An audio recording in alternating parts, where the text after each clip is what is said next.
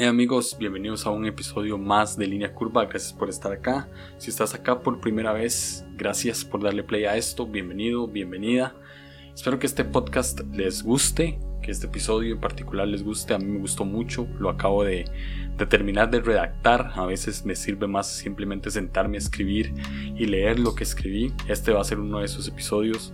Eh, siempre ustedes saben bien, los que escuchan regularmente este podcast, que hablo de mis experiencias, de lo que he estado viviendo. Y últimamente he tenido muchas preguntas que vienen con pocas respuestas, pero creo que vienen con respuestas efectivas, gracias a Dios últimamente. Entonces, ¿qué tal si entramos con este episodio que se llama El clamor de Chris Cornell?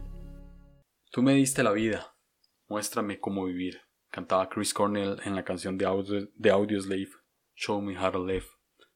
Es referencia a su creador, en una especie de crítica, o yo diría clamor hacia él. En bastantes puntos de mi vida me siento como Chris Cornell, dirigiendo mi voz a Dios y diciéndole, vos me diste la vida, muéstrame cómo vivir. Porque venimos al mundo, crecemos, y en tantas noches de silencio no tenemos ni idea de dónde venimos, qué estamos haciendo aquí, y mucho menos hacia dónde vamos hay que partir de dónde venimos, principalmente. Dios creó al hombre a su imagen y semejanza, al hombre y a, la mujer a su imagen y semejanza.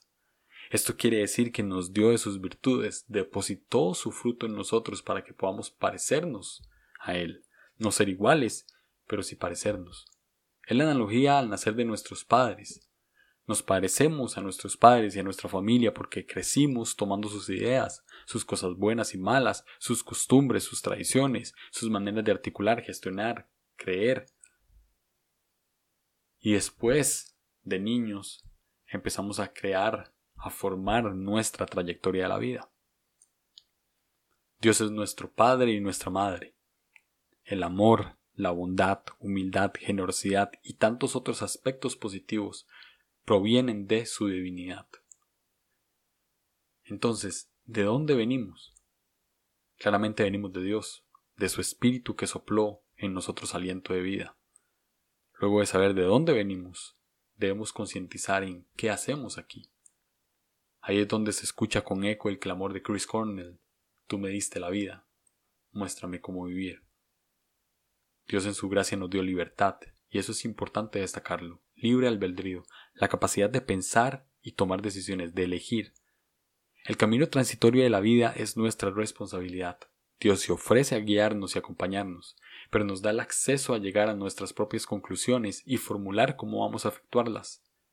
Dentro de esto hay que concientizar siempre de dónde venimos, porque si somos conscientes de eso, de dónde venimos, sabremos que su ADN fluye en nosotros y esto hará que el camino sea más fácil. En ese camino, el qué hacemos se constituye por nuestra habilidad de decidir. Nosotros decidimos qué hacemos aquí y cómo lo hacemos. Al tener claro nuestro punto de partida, el propósito de nuestras vidas puede dar un giro de 180 grados. Dios planea algo para nosotros. Por eso es importante en media trayectoria volver a verle y preguntarle como un hijo a sus padres, ¿es por aquí? Y fácilmente podemos hallar respuesta. Si nuestras decisiones nos han llevado a la corrupción, perversidad, egoísmo, egocentrismo, malos hábitos, mentiras y otras cualidades negativas que no provienen de Dios, entonces claramente nos estamos desviando o atascando. Después de cierto tiempo, andando sin rumbo o en rumbos mal hechos por nosotros mismos, empezamos a notar consecuencias imposibles de frenar. Tu mente no piensa inocentemente, andas a la defensiva, te estresas, te estresas perdón, por detalles pequeños, la ansiedad te carcome y nuestra reacción natural es apuntar a Dios porque Él nos dio la vida, en vez de a nosotros mismos que decidimos construirla mal. Ahora bien, la multiforme gracia de Dios no deja de estar presente y se extiende aún en medio de esas malas decisiones para poder retomar camino hacia la justicia, el amor, la fe y la esperanza. Hay que dejar claro que no se puede confundir propósito con llamado, porque propósito se trata de lo que somos, de dónde venimos. Llamado se trata de lo que hacemos. Si nos enfocamos en lo que somos, lo que hacemos va a ser más fructífero y ordenado. Por eso, si, no, si nos enfocamos en lo que hacemos solamente, podemos olvidar de dónde venimos y es allí donde perdemos el norte y retrocedemos. una vez conscientes de cuál es nuestro propósito, que tiene que ver con lo que somos, reitero, podemos caminar en esas virtudes de Dios y trazar de una vez y para siempre una meta clara, que es hacia dónde vamos. Nuestro final resulta eterno en Dios. Por eso es importante ir al principio y llevar un trayecto conforme a eso, para entender que el a dónde vamos no es más que conocer más, a Dios, su gracia y amor infinito para con todos nosotros.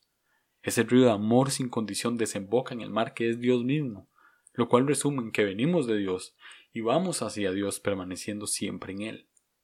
Creo que la respuesta de Dios al clamor de Chris Cornell, cuando dice tú me diste la vida, muéstrame cómo vivirla, no sería otra que estando cerca mío.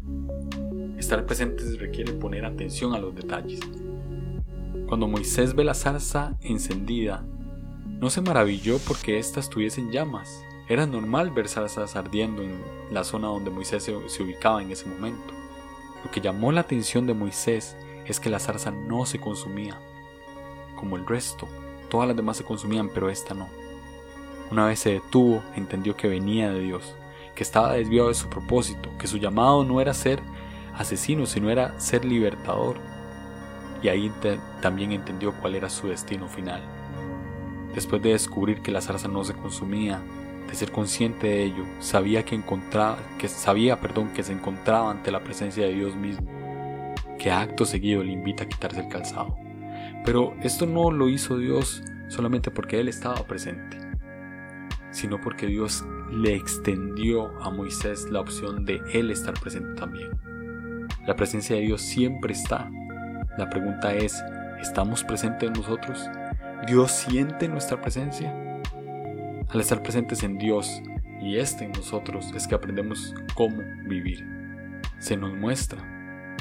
Nuestros inicios conformados por el ADN y fruto de Dios en nuestro, en nosotros desde que nacimos. ¿Dónde estamos caminando?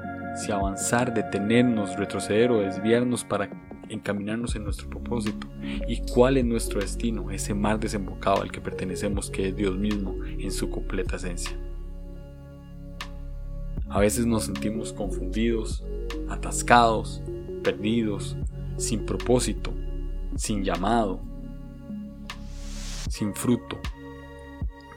Y esto es porque perdimos de nuestra conciencia cuál fue nuestro inicio, de dónde veníamos cuál es el ADN que fluye en nosotros que es el de Dios.